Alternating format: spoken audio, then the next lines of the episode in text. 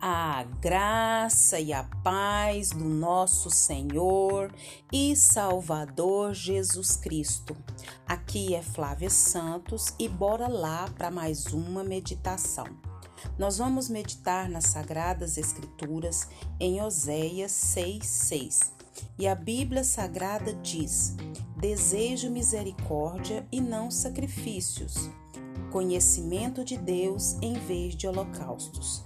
Desejo misericórdia e não sacrifícios, conhecimento de Deus em vez de holocaustos. Oséias 6:6. Oremos. Pai, em nome de Jesus, nós pedimos ao Senhor mais uma vez, Pai, perdão. Perdão, perdão, perdão dos nossos pecados. Porque pecamos, Pai, o tempo todo. Pecamos, ó Deus amado, em ações, reações, omissões. Pecamos, meu Deus, e nós clamamos a Ti que não queremos, Pai eterno, viver nessa vida de pecado mas pedindo ao Senhor que nos limpe, que nos purifique, que traga à nossa memória os pecados que nos são ocultos, aqueles pecados que nem temos o conhecimento que pecamos e pecamos Pai, em nome de Jesus, Pai, limpa-nos, purifica-nos, santifica-nos e nos atrai, Deus, para a tua presença. Pai, agradecemos por mais um dia, por mais uma oportunidade. Louvamos ao Senhor por todo o teu amor e cuidado. Pedimos ao Senhor, Pai, que venha continuar falando aos nossos corações. Que o Espírito do Senhor venha trabalhar e que nós venhamos nos alimentar por intermédio desse áudio. Vá de encontro a cada lar, a cada família, a cada causa, a cada situação e enche-nos com a tua presença preciosa. É o nosso pedido, agradecidos no nome de Jesus. Amém. Nós vamos falar hoje sobre rituais. Isso, rituais. Nós criamos tantos rituais e achamos que estamos agradando a Deus e não estamos agradando coisíssima nenhuma. E nós, como filhos de Deus, como povo de Deus, como co-herdeiros em Cristo Jesus, nós precisamos ir para a palavra de Deus e trazer essa palavra para a nossa vida, passar o filtro na nossa vida e ver se de fato nós estamos vivendo conforme a palavra de Deus e ainda mais se estamos agradando a Deus. Nós somos especialistas em criar rituais. Criamos hábitos que repetimos tanto que acabam por perder o seu significado. Orar, por exemplo. Posso estabelecer que devo orar, digamos, três vezes ao dia, como fazemos com as refeições. Aí, na hora marcada, eu vou falar com Deus, não importa se estou disposta ou não. A oração, então, se torna um punhado de palavras vazias. A oração se torna meramente repetida e a oração não demonstra o que estou sentindo. Mas, enfim, cumpri meu ritual. Também posso agir assim quando estou com a minha família ou conversando com meus amigos, quando vou à igreja ou decido ler a Bíblia apenas rituais vazios, rituais sem sentido, sem nexo, rituais por rituais que não agradam a Deus. Como Deus reage diante dessas atitudes? Nós lemos que o que o Senhor quer é o quê?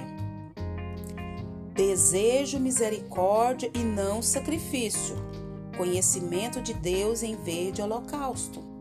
O texto nos lembra que um coração rasgado, um coração sincero diante de Deus, vale vale muito mais do que qualquer ritual. Às vezes é difícil a gente entender isso. Porque Deus ele tinha dado ao povo um sistema de sacrifício por causa dos seus pecados, um conjunto de leis a cumprir, ou seja, Deus ditou os elementos que desejava para sua adoração. Só que estes elementos só fariam sentido quando feitos conscientemente, de coração. Então, tudo que nós formos fazer para o Senhor, para Deus, nós temos que fazer com consciência. Não adianta eu ler a Bíblia num ritual. O Senhor é meu pastor e nada me faltará, determinar me faz em vez de espaço, guia, mansamente as águas, tranquila, refrigério. Eu não estou entendendo nada, eu estou fazendo mecanicamente, cumprindo um ritual. E Deus não se agrada disso. Eu estou fazendo de uma maneira mecânica e eu preciso fazer de maneira consciente, com o coração aquebrantado, com o coração compungido, com o coração sincero, com o coração verdadeiro, porque eu estou diante daquele que é o Todo-Poderoso, o Criador do universo. Então, se a gente for ler o livro de Joel, dá para perceber que o povo estava distante de Deus, lá em Joel 1,14.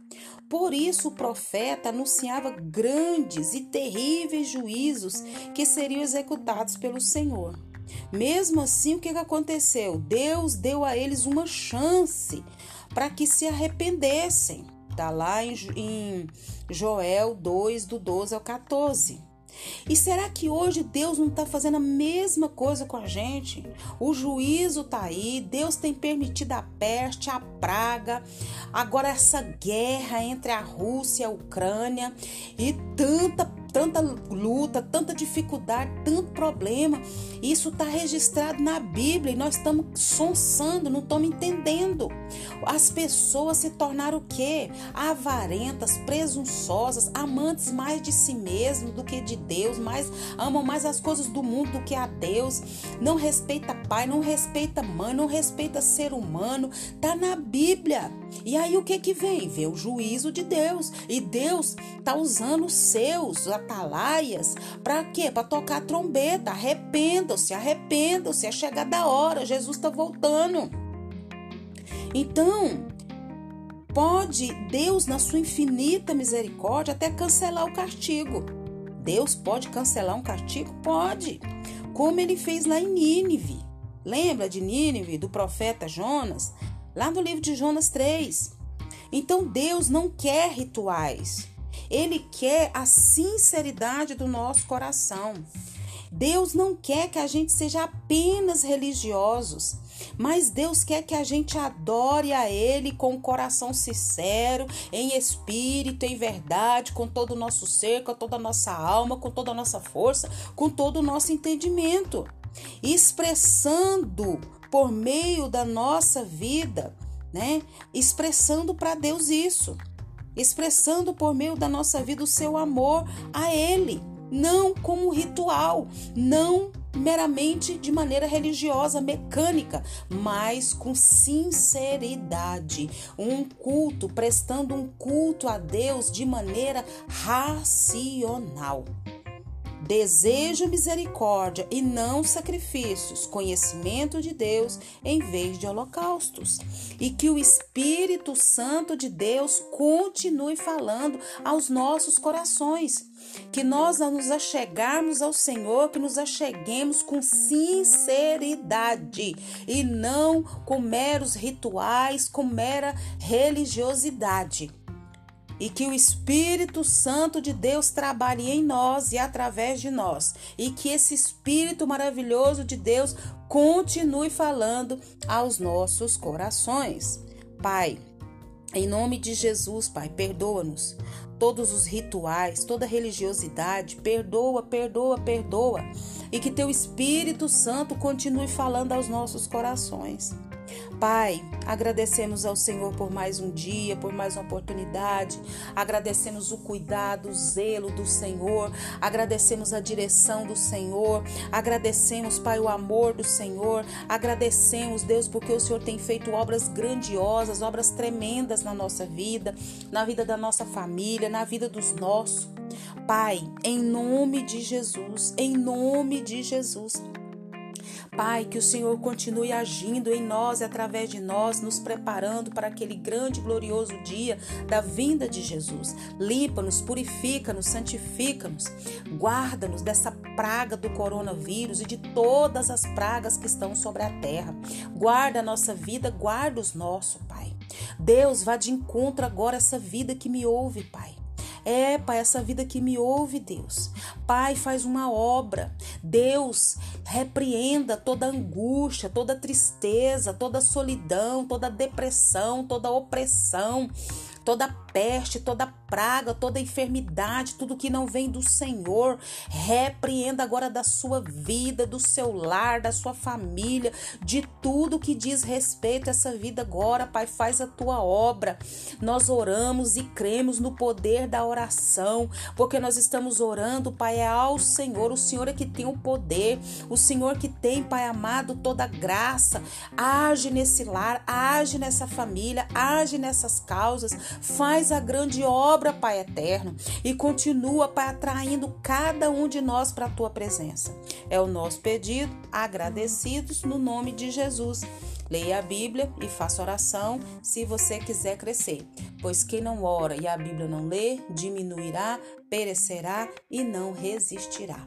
Um abraço e até a próxima, querendo bom Deus. Fui!